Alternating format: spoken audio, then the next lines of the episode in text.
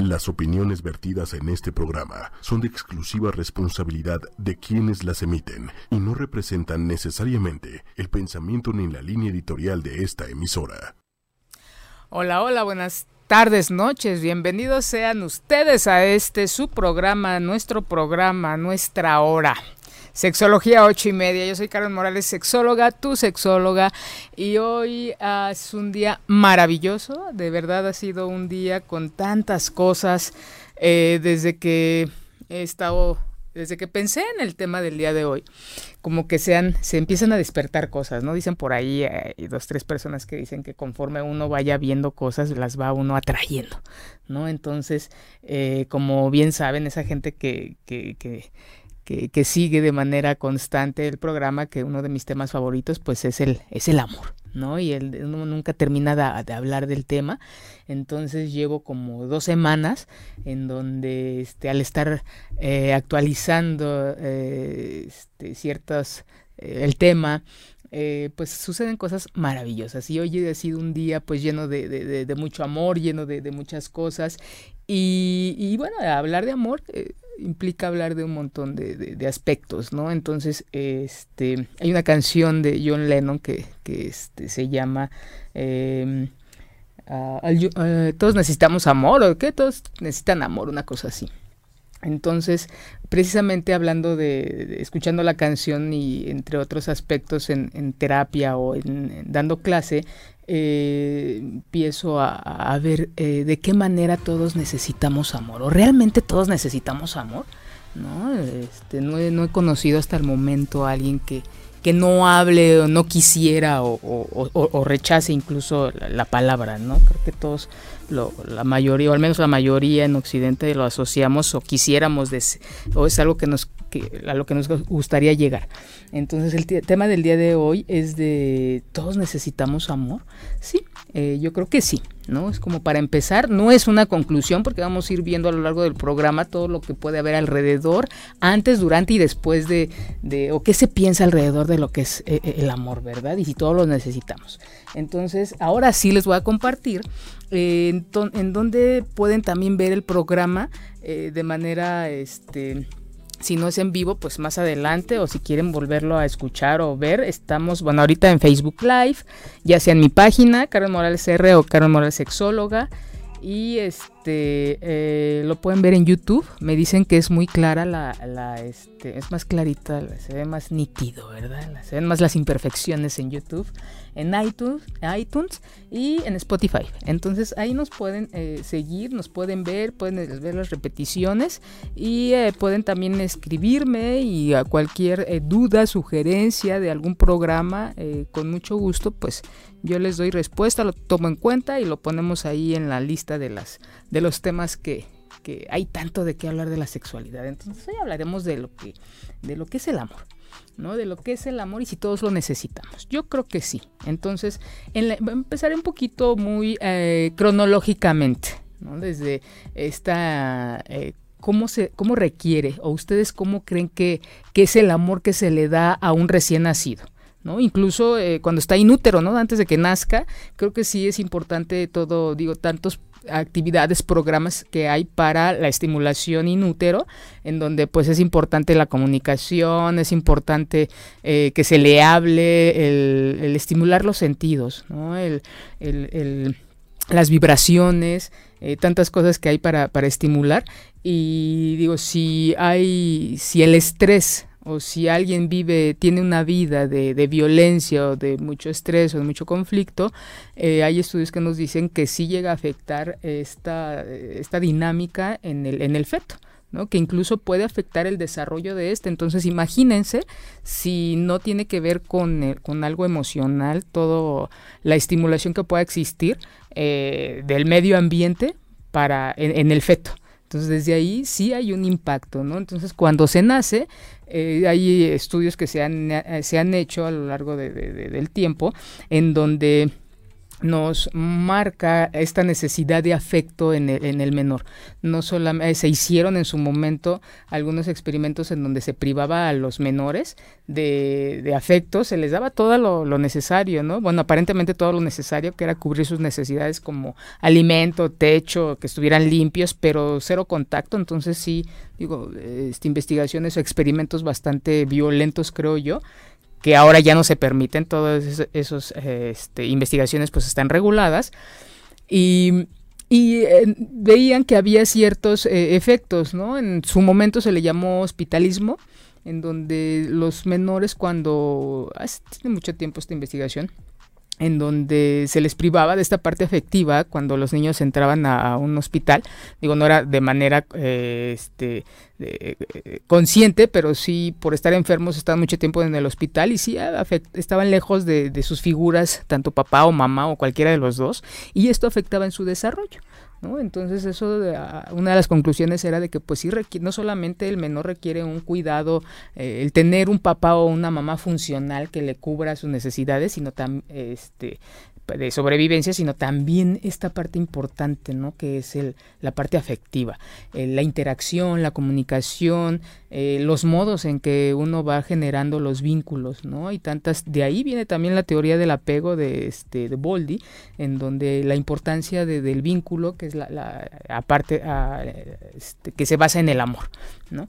Y este, y bueno, en la infancia, pues es importante toda esta interacción, entonces ustedes que me ven, que me escuchan, ¿cómo es este, cómo le demuestran ustedes el amor a sus hijos, a sus hijas?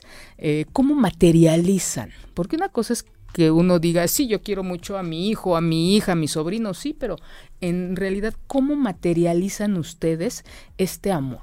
Porque también, como bien este, marca en la literatura, es una necesidad del ser humano, sin, como el comer o como el dormir o como, no sé, alguna actividad recreativa.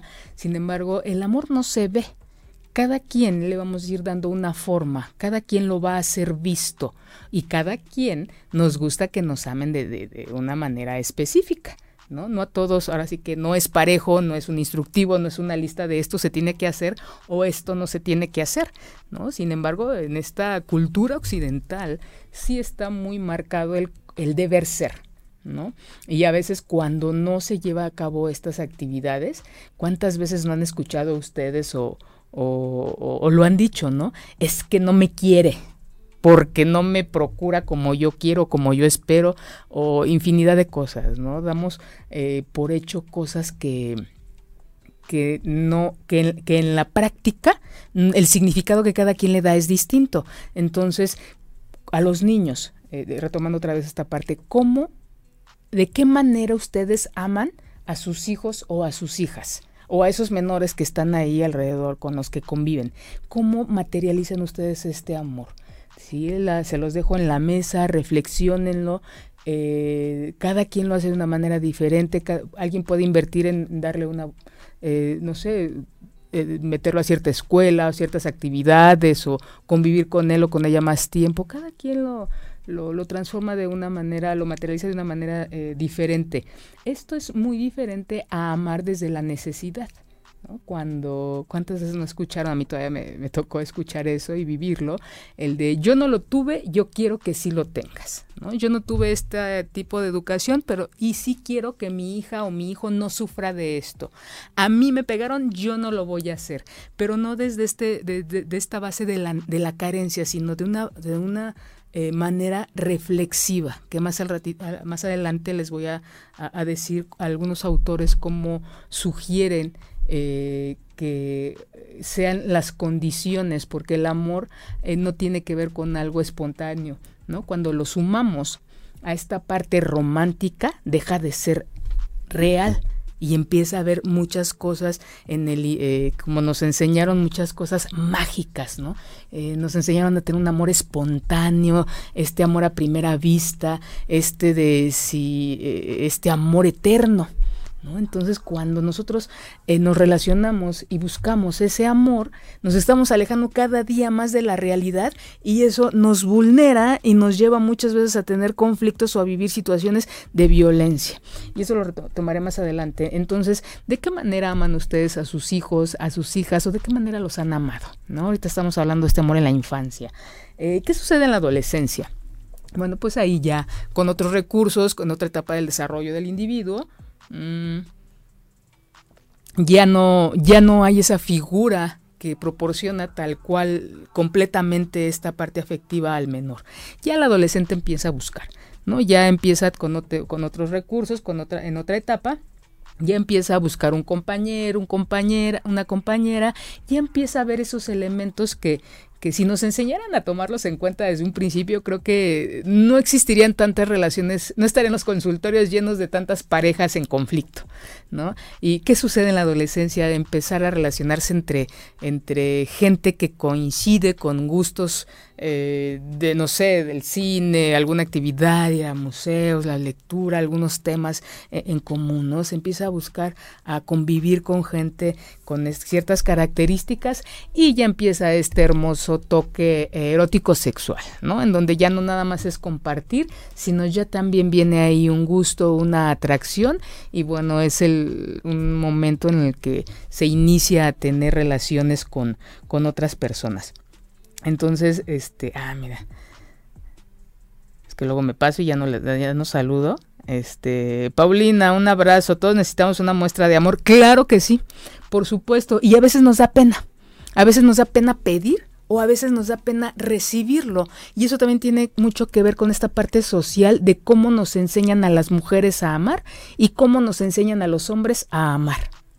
¿No? También tiene mucho, mucho, eh, mucha influencia social hasta el eh, aspectos tan tan maravillosos como el amor, eh, amamos conforme a la época y este y el momento histórico que estamos viviendo. Hola, Joy Fragoso, un, saludo.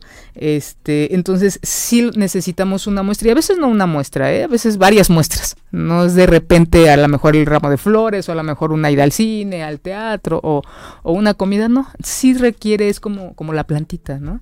A estarla cuidando de manera constante y cada planta requiere un cuidado diferente. Hay unas que son de sol, otras que son de sombra, otras que son que requieren no requieren tanta agua y otras que sí.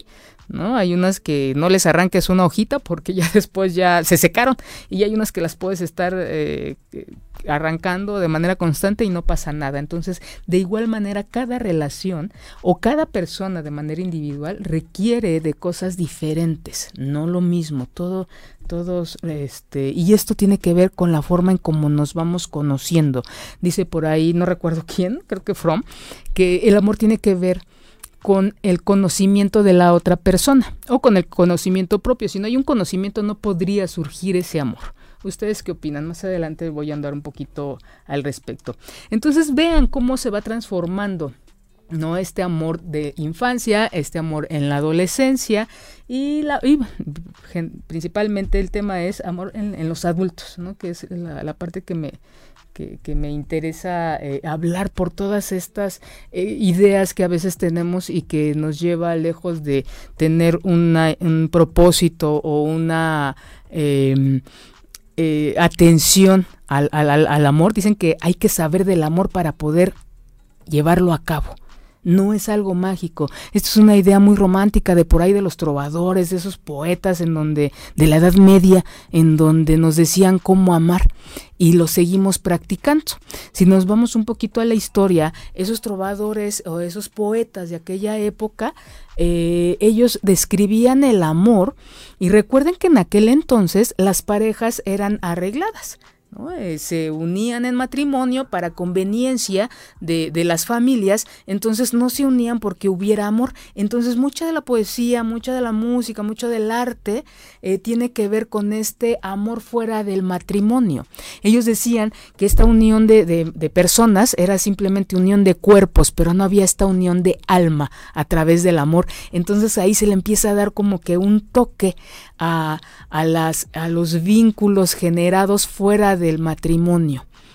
Entonces, y, imagínense que nosotros estamos tomando eh, o tomamos en la actualidad esas ideas, siendo que fueron originadas en un contexto totalmente diferente.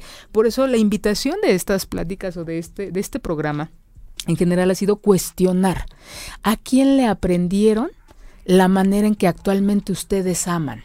A mamá, a papá, lo, ¿qué tomaron de ellos? ¿Les gusta? o no les gusta. Cuestiónenlo y ustedes hagan su propia historia, hagan su propia receta. Como dice, hay un libro maravilloso de eh, esta mujer, uh, Fina Sanz que la, la, cito de manera constante, ella nos dice que es importante la elección de la pareja, la estructura que le demos a esta y la dinámica. ¿Qué sucede generalmente? y lo veo en el consultorio, en, clases, en la vida diaria, ¿no? Esperar a... ¿Qué hacemos? Esperamos a que nos... A enamorarnos y posteriormente la gente se casa. A veces se pierde, nos perdemos en esta parte mágica de ya llegará el amor. No, señores, el amor no llega, el amor se construye, el amor se elige. Cuando nosotros eh, tenemos esta conciencia de decir yo te amo a ti, porque se me da la gana amarte, es un acto de responsabilidad.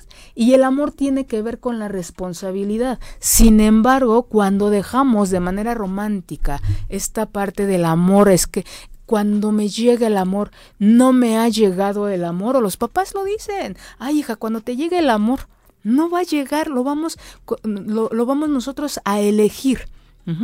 Y no tiene que ver con una sola persona, tiene que ver con un modo de vida. ¿Qué sucede con esa gente? O recuerden ustedes, hagan un pequeño ejercicio de cuántas veces eh, se han ustedes eh. O ubiquen nada más una. Cuando están ustedes enamoradas, enamorados. Eh, yo espero que sea, eh, que al menos la mayoría, el 90% de la gente que me está viendo, pues haya tenido este, haya experimentado este estado tan maravilloso.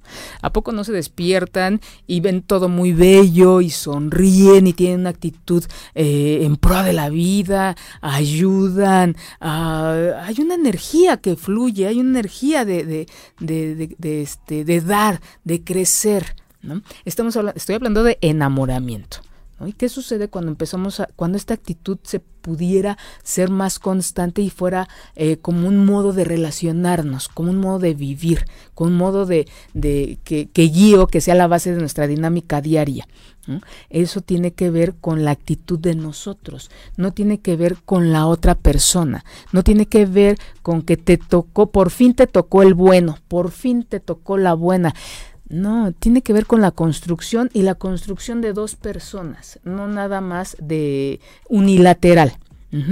Y la base de esto es si yo tengo la capacidad de respetarme, si yo tengo la capacidad de amarme, entonces lo puedo hacer hacia otro y hacia otros, incluso objetos, mascotas y demás. ¿no? Dice eh, Miriam, saludos, dice un tema hermoso, Dice, el amor es parte medular y definitivamente empieza por uno mismo. Para mí, amar es compartir, es ceder, es acompañar, es crecer juntos. Y en este crecer juntos haría yo una pequeña eh, eh, pausa y diría crecer de manera individual y crecer juntos. Cuando existe este movimiento de energía y este crecimiento, es para mí una manera de decir, estoy bien, estoy con, la persona que también está en mi mismo, eh, en mi mismo nivel, pero bueno, ya me adelanté en mi mismo, misma etapa, en mi mismo, a, la par en el camino. Ya me adelanté un poquito, pero vayámonos de una parte muy, muy básica, ¿no? Dice, eh, ¿qué sería el, amor? ¿No? Dice, ¿por qué a tanta gente se le hace tan difícil? Tan difícil el, el, el el generar una relación en donde haya amor. ¿no? Como les decía hace ratito, el amor sí es parte importante en el individuo, como el comer, como el hidratarnos. Aquí la diferencia es de que el amor no se ve. ¿No? Entonces, este, no, no se materializa, entonces no es un elemento de la tierra, no es algo físico, sino tiene que ver con algo que, que, no se ve y que sí nutre nuestra, nuestra dirían por ahí, eh, el alma, el espíritu, como cada su energía, como cada quien la quiera llamar. No quisiera limitarme nada más a, hablar de almas o de espíritu, porque son temas muy em, pues donde hay que dar mucha explicación. Ya en su momento ah, tendré una invitada que hablará alguien que esté más especializado en espíritus y en almas y, ya abordaremos más el tema. Ahorita solamente me concreto a decir que el amor no se ve, ¿no? Se siente. Y ustedes mm, hagan otro ejercicio y vean a quién de la gente, saquen a su familia, a quién de la gente con la que conviven, ¿no? porque es muy, se pierde la objetividad, eh, se nos perdemos mucho con la familia. ¿A quién de la gente con, con quien ustedes conviven sienten que aman? Por ahí el, un compañero, una amiga de muchos años, amigo, eh, alguien a la vista, no sé. Eh, hay, hay, hay ustedes un sentimiento ahí que cada quien va teniendo y que se va gestando y que, que si se alimenta va creciendo, pero cada quien lo va sintiendo de manera, con diferentes de diferente manera y con diferentes características. ¿A qué me refiero con esto? Que cada quien lo va a manifestar o se lo va a guardar, ¿no? ¿Cuántos de ustedes se han limitado o, nunca le han dicho a alguien que lo aman o que la aman y aunque lo hagan? ¿Por qué? ¿Qué es lo que los limita? ¿No? A veces nos limita esto, a veces el contexto, a veces a que la gente lo llegue a malinterpretar o, o nos quedamos con, con la palabra te quiero.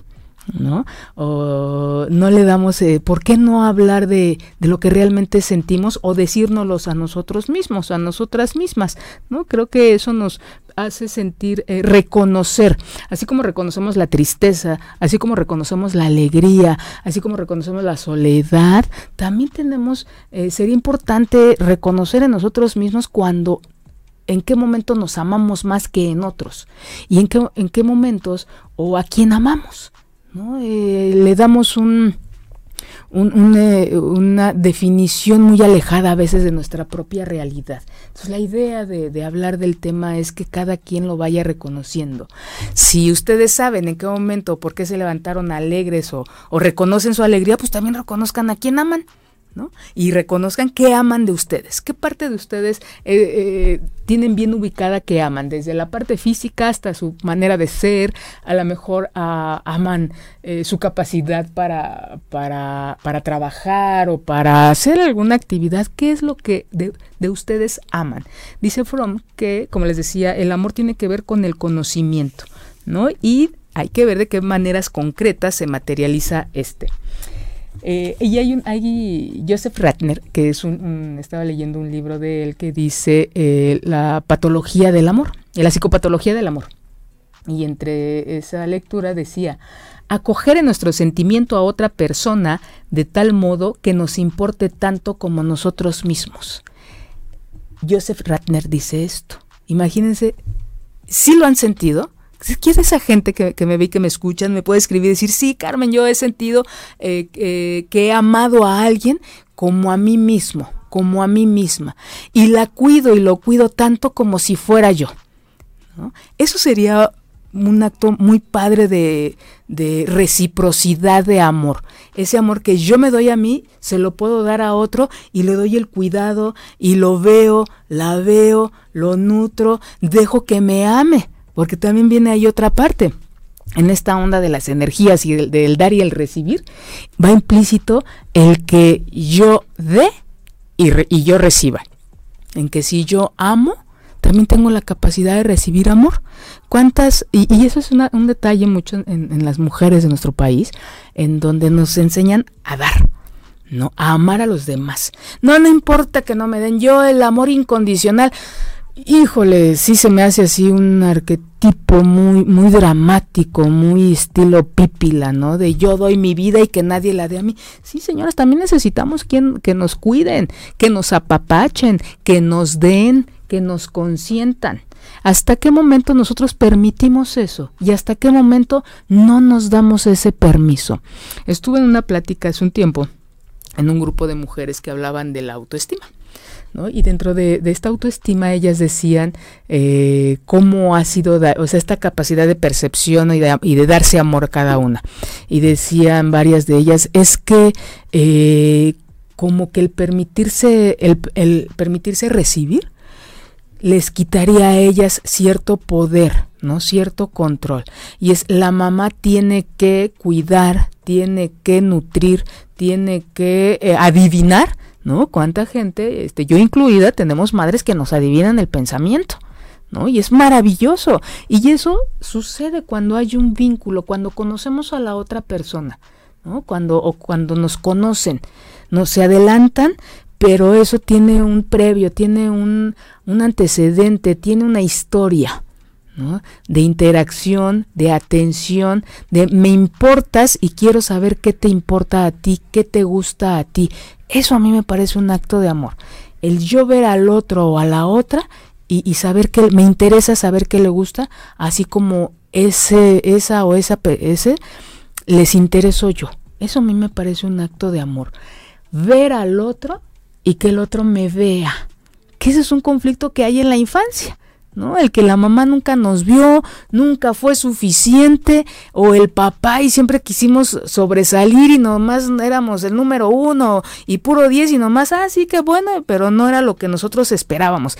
Entonces, una manera de sanar a veces esas historias de la infancia que independientemente de si hubo o no, así se percibió, es el que nos sentirnos vistos, ¿no? ¿Cuál es una de las características que nos permite que nos permite saber que somos y que existimos? Es que el otro nos refute la existencia. Más simple, que el otro nos vea. Sentirnos vistos, es que sí me ve, es que sí le importo. Entonces es una manera de materializar el amor, ¿no? Que nos vean, que lo veamos y que lo demostremos. ¿No? Porque a veces eh, lo pensamos pero no lo decimos o no lo hacemos, entonces pues también adivinas o adivinos. Diría una maestra en algún momento, dice, soy, soy divina, pero no adivina. Entonces ahí se las dejo. Y bueno, otro, eh, esta misma mujer en, en, este libro tan bello que se llama Vínculos Amorosos, nos dice que el, el amor no es algo aislado, ¿no? Lo, tenemos como que muy romántico en un lugar muy especial, no lo aterrizamos y el amor también no, no aparece de manera aislada, sino es parte de. ¿A qué me refiero con esto? En que así como puedo amar, así puedo tener sufrir yo una pérdida o, eh, lamentarme de una pérdida, puedo este mm, corro ese riesgo de cuando hay esta, esta emoción, así como cuando uno está muy contento, cuando hay gente que dice, ay, no quisiera que este momento terminara porque estoy tan feliz que no, es como empezar a, probar, ¿no? Es como el buffet de, un buffet de emociones.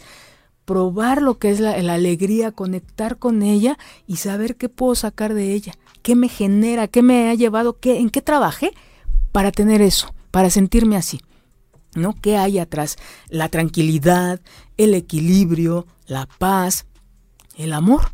Y, es un amor que, más allá de la parte romántica, si nos instalamos en esta parte realista, podemos sentir de manera constante, ¿no? No todo el tiempo, pero sí de manera constante, eh, al apreciar un amanecer, al estar haciendo algo muy sencillo, porque también asociamos a veces el amor con algo muy, eh, muy elaborado. ¿no? Por ahí me decían alguna vez, no, es que si, cuando, si me llevaran a mí a comer a tal lugar, o si eh, voy de shopping, o si voy de vacaciones, eso me hace a mí feliz. Híjole, en los grupos de neuróticos dicen, cuando se van de vacaciones, dice, pues tú nada más vas a ir a pasear la neurosis, ¿no? Porque tú vas a hacer la misma en cualquier lugar.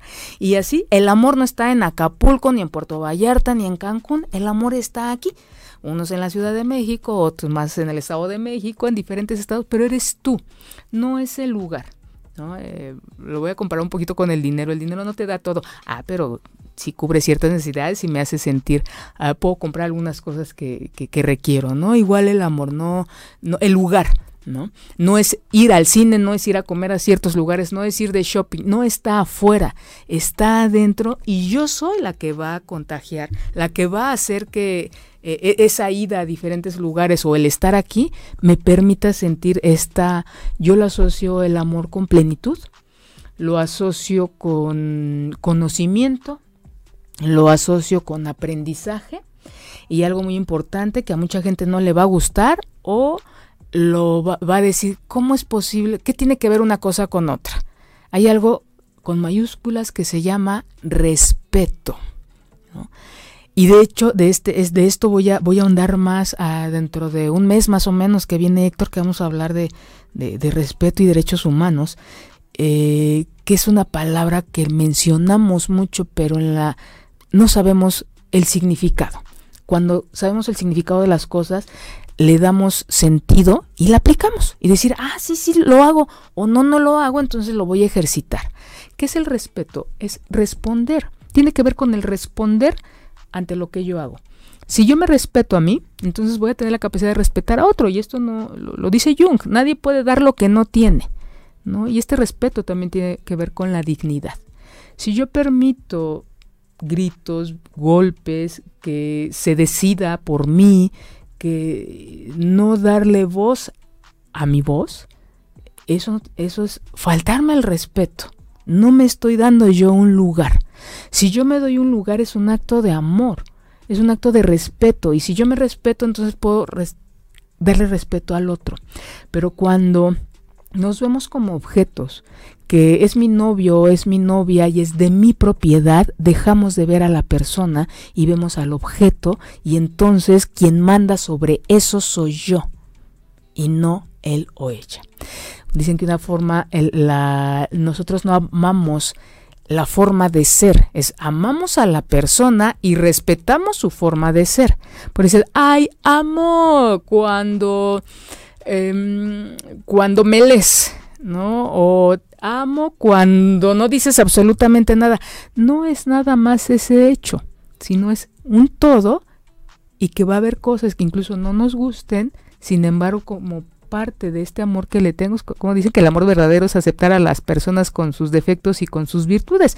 Pues más o menos por ahí va, no me gusta mucho esa frase, sin embargo sí tiene mucho de, de, realidad en que imagínense si vamos a escoger eh, y le vamos a quitar que mucho de, las relaciones eh, se basa en eso, en tratar de modificar la conducta del otro o de la otra. Es que no me gusta que seas desordenada y te vas a volver ordenada. Y es de, ah, caray, este, sí es importante el orden para una convivencia, pero también no es mm, la función de, de, una persona en una pareja modificar el orden o desorden del otro. ¿No? O conductas como el beber, como el decir groserías, como el, la limpieza, el orden, muchas cosas, y es, te voy a transformar, te voy a cambiar esa es una eh, relación asimétrica, es una conducta muy, muy maternal, diría yo, de querer cambiar al otro. Entonces, te voy a cambiar a tal grado que seas como yo quiero que seas. Entonces ahí va perdiendo la gente eh, o se va perdiendo esta eh, interacción, este respeto hacia el otro, esta aceptación del otro. Eh, de hecho viene ahí, no recuerdo ahorita en qué versículo, pero viene algo así en la Biblia, ¿no? Que tiene que ver con, con el respeto, el respeto al el, amor al prójimo, ¿no? Y, tiene que ver con el respeto también, pero se me olvidó ahorita. Pues si me acuerdo se las comparto. Entonces, y muchas veces cuando nos manejamos sobre esta intentar cambiar al otro, ¿no? vienen cosas que asociamos al amor, como es la posesión, la opresión y la anulación. ¿no? Cuando em, queremos modificar la conducta del otro, o el otro quiere modificar la conducta de uno, va más allá, entonces empieza, empieza a haber transgresión y empiezan a haber estos tres aspectos que no tienen que ver nada con el amor, andan es como andar con la bandera del amor y este, decir es que como te quiero, quiero lo mejor para ti. No, como, como tú me quieres, ámame, materialízalo, pero no intentes modificarme. ¿no? ¿Se pueden llegar a acuerdos? ¿Se pueden hablar las cosas? Sí pero cuando hay una fuerza externa que quiera modificarlo, deja de, existir el respeto y deja de, empezamos a, ver cosas como posesión, opresión y, anulación. Entonces, ¿cómo sería un amor eh, en la adultez? Decía por aquí eh, Paulina, eh, tiene que ver, tiene que ver con, una muestra. Sí, ¿de qué manera entonces ustedes lo llegan a materializar? Hay una, cosa muy, muy bella que es el cuidado. ¿Cómo se cuidan ustedes? Esa gente que nos ve, que nos escucha, ¿de qué manera se cuidan? qué aspectos de su vida cuidan porque un cuidado puede ser en diferentes contextos, laboral, personal, eh, físico, eh, espiritual, eh, de alimentación, bueno, ¿no? de, seguridad, ¿no? En, en, esta ciudad tan de tanto riesgo que estamos viendo en la actualidad. ¿De qué manera ustedes se, se cuidan? ¿no? ¿De qué manera ustedes son responsables de ustedes mismos?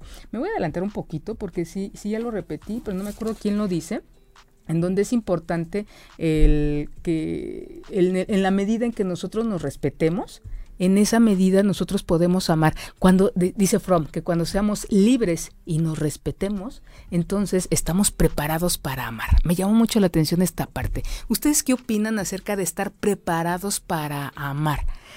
¿Es verdad eso? ¿Cómo les checa? ¿Cómo les suena que hay que prepararse para poder amar? ¿No? Eh, más allá de si es cierto o no es cierto, a mí me parece un acto de conciencia, Un acto en donde sí tengo que hacer algo para entonces poder obtenerlo. Primero hacia mí y luego hacia los demás. Y entonces yo empiezo a cuestionar esta idea en donde el amor es mágico y nos va a llegar. ¿no? Hay un refrán que dice el, matrimonio mortaja del cielo baja. Y a veces está, el matrimonio lo asociamos con el amor y no necesariamente. Este, a veces eh, sí va con ese toque, y, pero no es algo que vaya, este, que sea obligatorio. Entonces, cuando nosotros empecemos a darle su debido lugar en, nuestro, en nuestro día a día al amor, entonces les vamos a estar quitando toda esta parte mágica, toda esta parte eh, romántica de que va a llegar el príncipe azul, de que va a llegar la mujer indicada. ¿No? Esto es un acto de responsabilidad. Yo voy a elegir a la persona con la que quiero compartir, con la que quiero cohabitar, con la que me quiero o con el que me quiero casar o con el que quiero salir el día de hoy. No es algo que que nos llegue y que porque los astros se alinearon nos va a caer del cielo y en automático ya, la vida estaba esperando a que cumplieras 40 años para que te, te, encontraras al hombre de tu vida, para que te encontraras a la mujer de tu vida. Ojo con ese tipo de cosas que les estamos enseñando a nuestros hijos. El amor no es de afuera, el amor lo damos nosotros, lo creamos nosotros día a día. ¿Cómo? Conociéndonos, respetándonos, siendo personas libres, ¿de qué manera ustedes se, viven como personas libres o han pensado en que son personas libres? ¿En qué momento practican o llevan a cabo esta libertad de pensar, de decidir, de hacer?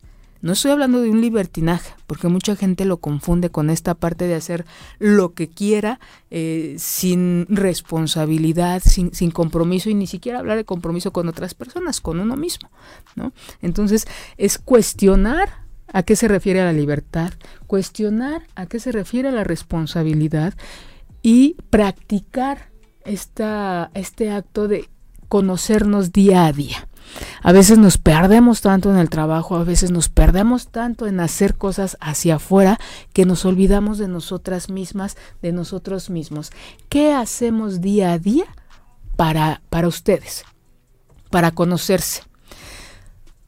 Meditan, leen, hacen ejercicio. ¿Qué es lo que hacen? Hacen algo que les guste con quién, con quién comparten su vida. Revisen ahorita a la gente que está a su alrededor, la gente con la que ahorita ustedes conviven eh, de manera constante. Eso es un reflejo del momento de su vida en el que se encuentran. ¿no? Es gente, eh, es con gente con la que empatizan, ¿no? Consciente o inconscientemente. ¿Qué hace esa gente? ¿Les gusta compartir eh, su espacio con esas personas, ¿qué cosas cambiarían? ¿Se moverían del lugar en donde se encuentran actualmente? Eso es un acto de responsabilidad. Revisar si estoy a gusto o no con la, con lo que estoy, con la gente con la que yo estoy conviviendo en estos momentos, ¿no? Y a veces nos olvidamos, es porque es, a veces dice uno, híjole, pues es que no me queda de otra, como estoy trabajando aquí, pues son los de la oficina y no me queda otra, sí, sí queda de otra, sí queda, sí es nuestra, eh, sí tenemos ese poder de elegir con quién interactúo, con quién comparto una comida, una cena, un desayuno, mi vida, el techo, la alcoba, ¿no? O por, y por qué o para qué no me comparto. Deseo estar en este momento yo en mi individualidad, en mi soltería, en mi reflexión, compartiéndome con muchas personas. No estoy hablando de, muchas relaciones eh, de, vínculos, de intercambio eh, de, fluidos, les digo yo. No, a la gente con la que nosotros, eh, familiar, compañeros, amigos y demás, eso sí es nuestra elección. Entonces, ¿Cómo, ¿cómo, podríamos hacerle para conocernos un, un, poquito más? ¿no? Que sería como partir de ahí para, para ir construyendo mi forma de amar. Así como yo construyo mi, pareja, mi vida en pareja, eh, así como construyo mi vida familiar, así como he construido eh, o construimos o han construido una vida laboral o recreativa, también el amor se merece eh, y tiene que ver con cómo me lo vivo y cómo lo materializo. Y de qué manera eh, voy empezar, a empezar el camino del autoconocimiento, ¿no? Y ahí, por ahí, creo que, sí, creo que es Fina Sanz, la que nos dice que hay unos aspectos básicos para, para empezar a, reconocer y empezar a amarnos a nosotros mismos. Y uno es el cuidado, como bien les, les decía un momento. El otro es aprender a cuidar y dejarse cuidar. ¿Qué, nos han enseñado? Que se cuida al que necesita, se cuida al enfermo, se cuida ya una persona de edad avanzada. No, sí hay, creo que sí, si ubicáramos este autocuidado y este cuidado hacia los demás en, en, en, este momento de nuestra vida, independientemente de la etapa y de nuestra edad, eso es, eso es energía femenina. ¿De qué manera me cuido? ¿De qué manera me procuro? de qué manera cuido al otro o a la otra y de qué manera la procuro o lo procuro. ¿no? Volteen y vean a la gente que está acompañada ahorita de qué manera le da el cuidado al que está a su lado o al que lo espera o la espera ahorita en casa o, o a la primera persona que se les venga a, la mente, a su novio, a su novia, a su pareja, a, a los hijos, eh, bueno, ok, incluyen a los hijos. Este, ¿de qué manera procuran ese cuidado. ¿Y de qué manera se procuran ustedes ese cuidado? ¿Es recíproco? ¿Es igual? ¿O dan más? ¿O, o de quién reciben cuidado? ¿No? Yo creo que ese sería como el cuestionamiento un poquito más eh, que nos llevaría un poquito más a la reflexión. ¿Quién los cuida y les gusta que los cuiden?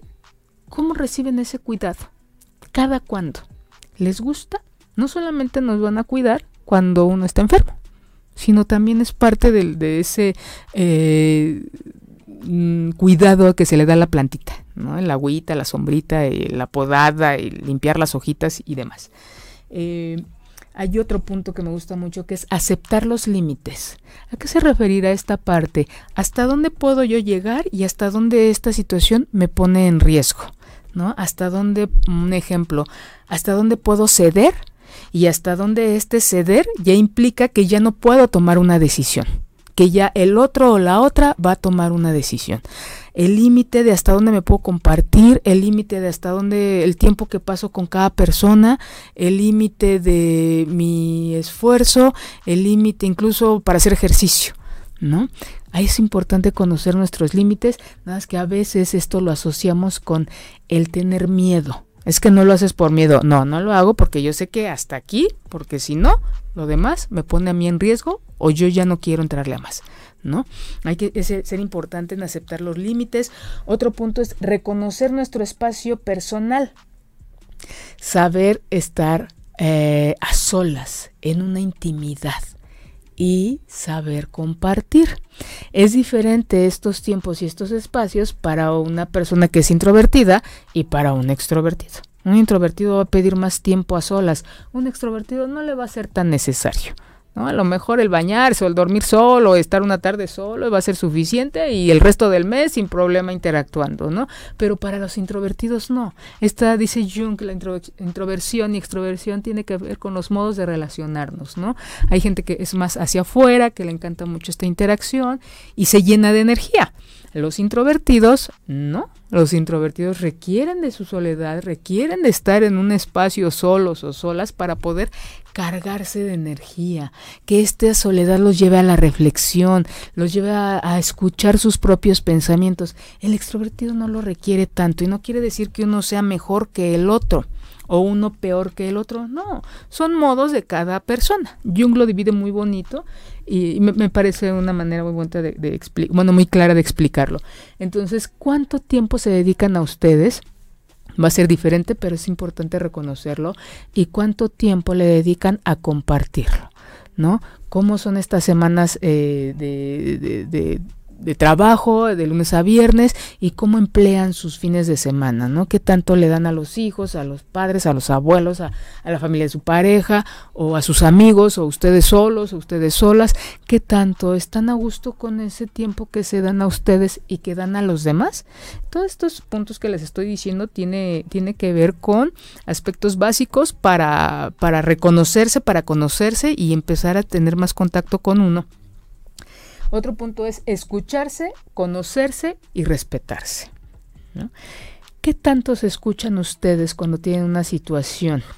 ¿A quién acuden ustedes? Hay quien acude a la almohada. Este de lo voy a consultar con la almohada me, parece un ejemplo muy, muy sencillo, muy bonito de decir me voy a escuchar. Voy a revisar mis pensamientos para ver qué es lo que más me conviene. O hay mucha gente que dice, no, yo voy y le digo a mi mamá, yo voy y le digo a mi hermana, yo voy y le digo a mi esposo y eso a mí me ayuda a tomar una decisión. ¿No? Se da, ¿Qué tanto se escuchan? ¿Qué tanto se conocen? ¿Qué tanto se respetan? Que bueno, ya le di un tiempo para hablar de, eso. Entonces, otro punto es amar lo cotidiano y lo extraordinario. Me gusta este punto porque nos estamos muy influenciados por la idea de que el amor es extraordinario. ¿No? Y es tan extraordinario que se da solamente una vez en la vida y no se vuelve a repetir. ¿Cuántas veces no han escuchado que nos dicen es que solamente se ama de verdad una, una vez en la vida? Y yo siempre he dicho, ups, qué manera tan... Híjole, ¿por qué nos cuartan tanto? ¿No? Si podemos amar a un montón de personas en diferentes momentos, es más, en el mismo momento y espacio podemos amar a dos, tres personas. ¿no? Revísense eso, chequense qué tanto eh, pueden amar ustedes a diferentes personas. Y amar lo cotidiano. Es algo que nos está matando como sociedad, que nos está afectando mucho. El una, tener una vida tan eh, rutinaria en donde incluso podemos llegar a perderle el sentido, ¿no? El, andar deprisa, el levantarse, correr el tráfico, trabajo, salir, regresar, el tráfico, las cosas de la casa y todo, y después, ¿cuántas de ustedes, cuántos y cuántas llegan que ni siquiera todavía tienen conciencia de que van a tocar la almohada y ya se durmieron? Pero no de un sueño placentero que el cuerpo desee, sino de que ya no aguantan más y se mueren. Y al otro día se despiertan. Hay tantas em, imágenes en donde el café, ¿no? Gente inyectándose acá el café o este em, alguna sustancia para poder activarse y, y, estar de pie y darle al siguiente día, ¿no? y a veces en esta rutina en hacer las cosas de manera eh, tan paso a paso, se va perdiendo el sentido. ¿no? ¿Cuánta gente saborea en las mañanas empezar a, no sé, a, en lo que llega a, este, moverse, en lo que llega a su trabajo, de llegar y a la gente que ve, eh, darle gusto por verlas o por verlos, eh, cuánta gente ama lo que hace en su vida laboral. ¿No? ¿Cuánta gente ama realmente ponerle lunch a su hijo, a su hija y llevarla de la mano o en el coche o en el transporte a la escuela, ¿no? Y regresar a tu casa o irte a tu oficina y decir, híjole, amo esto. ¿Cuántas veces en el día se paran ustedes a reflexionar, a pensarse y decir, amo lo que estoy haciendo en este momento, me llena de placer, me llena, es más, me genera una sonrisa en la, boca, ¿no? Me, me, hace, no siento el cansancio, ¿no? O el cansancio viene, sin embargo, es como dar vida, ¿no? Cuando uno hace lo que uno le gusta es dar vida. De hecho, dicen los chinos por ahí, esta, no sé si han escuchado ustedes, esta eh, eh, cosa que se llama practican la sonrisa interior. Yo lo oí por primera vez en cuando leí el libro este de Comer, Amar y Rezar, este, en donde un tipo, no sé de dónde, le dice a, a Liz que, que sonría, que, que sonría su hígado, que sonrían sus órganos. ¿No? A uno acá se le hace de repente, yo cuando lo escuché la primera vez dije, ay, qué loco, ¿cómo se va, cómo va a sonreír un órgano de nosotros? Entonces, revisen esa, esa información de cómo sonríe cada parte de nosotros, ¿no? Una de las cosas que más genera felicidad es reírse. Entonces, imagínense ubicarnos, reconocer, y bueno, esto es una, una situación, una cosa muy, muy profunda. Este, y dice que la, este sonreír eh, nos da salud, nos da felicidad y hace que tenga uno una vida más longeva. Y no solamente que viva uno más, sino una, una calidad de vida. Entonces hay que sonreír con todo, no solamente con, con la boca. ¿no? Hay gente que, no sé si se, ustedes, bueno, sí, sí, yo creo que sí lo han, se han dado cuenta de que hay gente que está tan contenta que le brillan los ojos que dice tus ojos, este, como la ventana de tu alma, ¿no? No, no solamente son los ojos, también el cutis, la sonrisa, la forma de hablar, la forma de moverse, la forma en que se arregló hoy.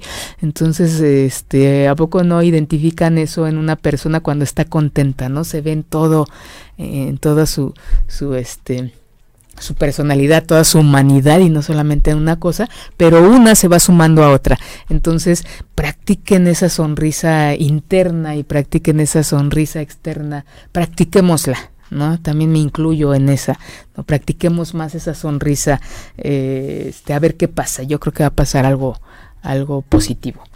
Eh, esta, y hay otro punto, la disponibilidad amorosa, ¿no? Y aquí eh, sí quiero hacer también una pausa ¿Qué pasa cuando hay gente que dice que eh, yo no tengo suerte para el amor?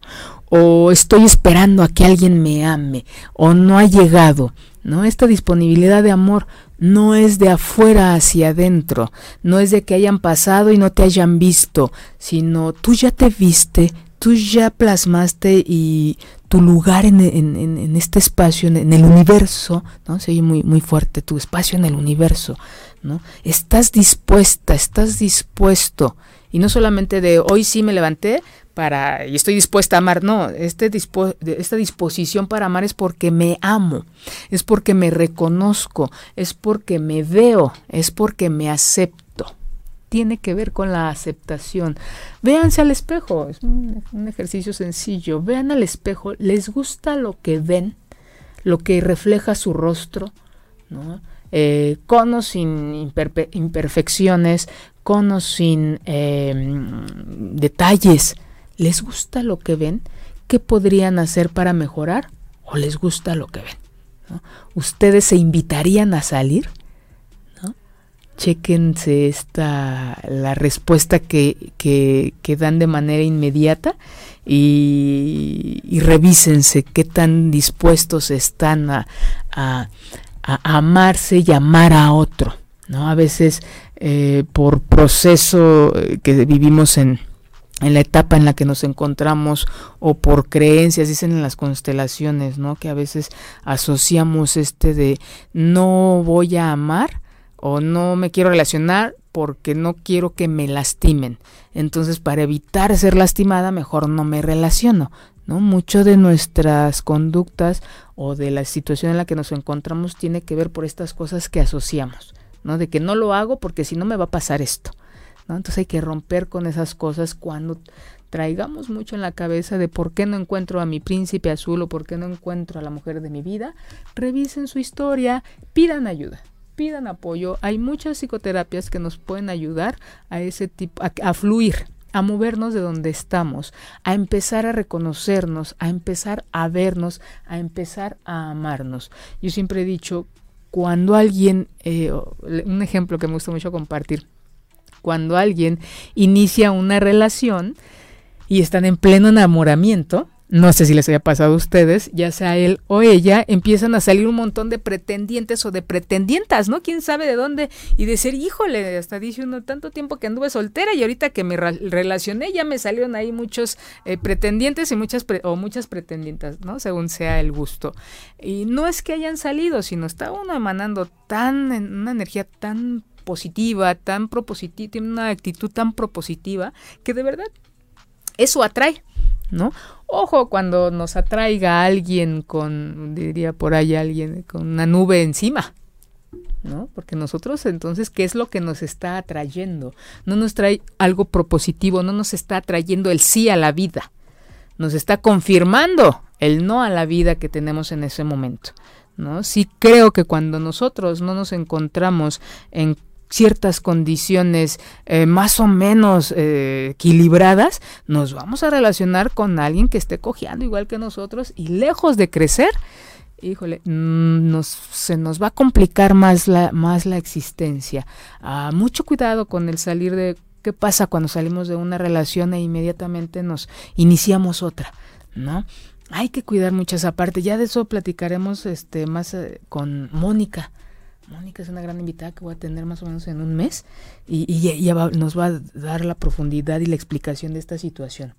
Eh, otra, otro punto importante para conocernos es eh, hacer los duelos necesarios, que tiene que ver con lo que les estaba diciendo, ¿no? Termina una relación, inmediatamente nos relacionamos con otra persona y sí debe haber un, un espacio para cerrar ciclos, para el duelo, para despedirnos, llámenle como le llamen.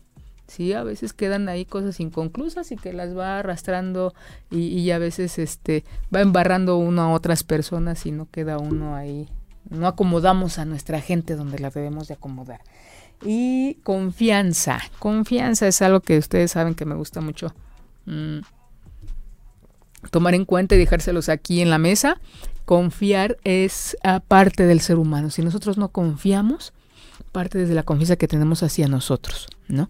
Eh, qué pasa con la confianza que vamos teniendo, el confiar en la vida, en confiar que vamos a estar bien, en confiar que hago bien las cosas, en confiar que voy a elegir bien, que voy a construir una, una vida ah, de tal manera, ¿no? Y que la dinámica va a ser de esta manera, ¿no? Entonces, ¿qué les ha parecido que esta situación de que todos necesitamos amor?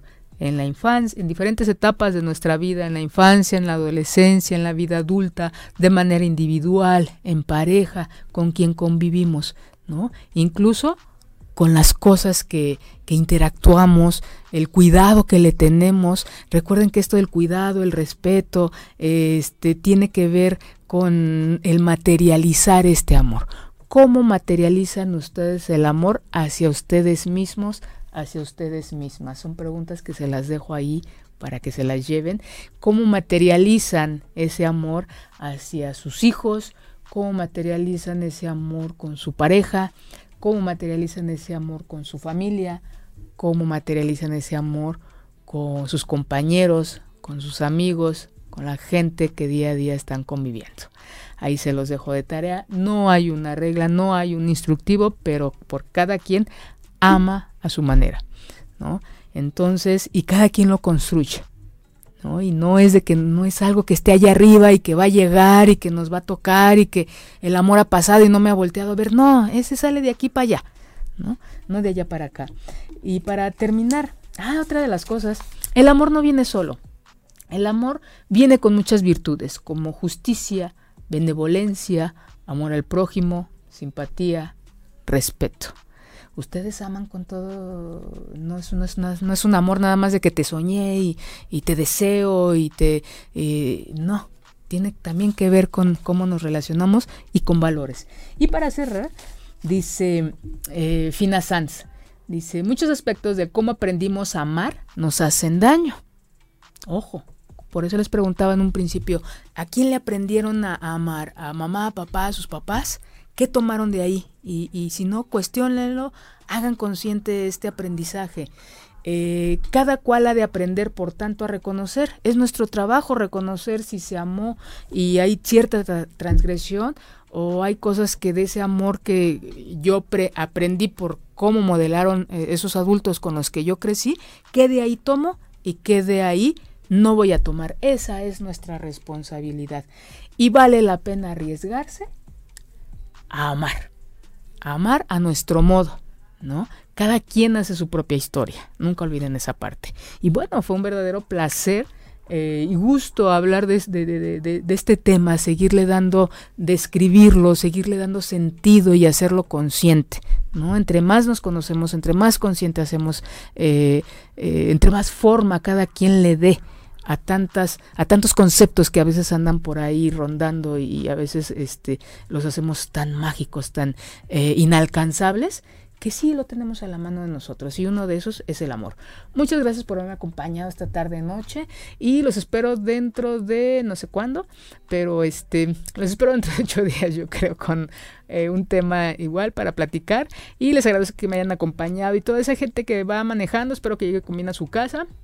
Los que están en su casa disfruten mucho de su familia y los que están solos reciban un beso. Y no se olviden de que estamos también en YouTube eh, iTunes y en Spotify. Muchas gracias. Buenas noches.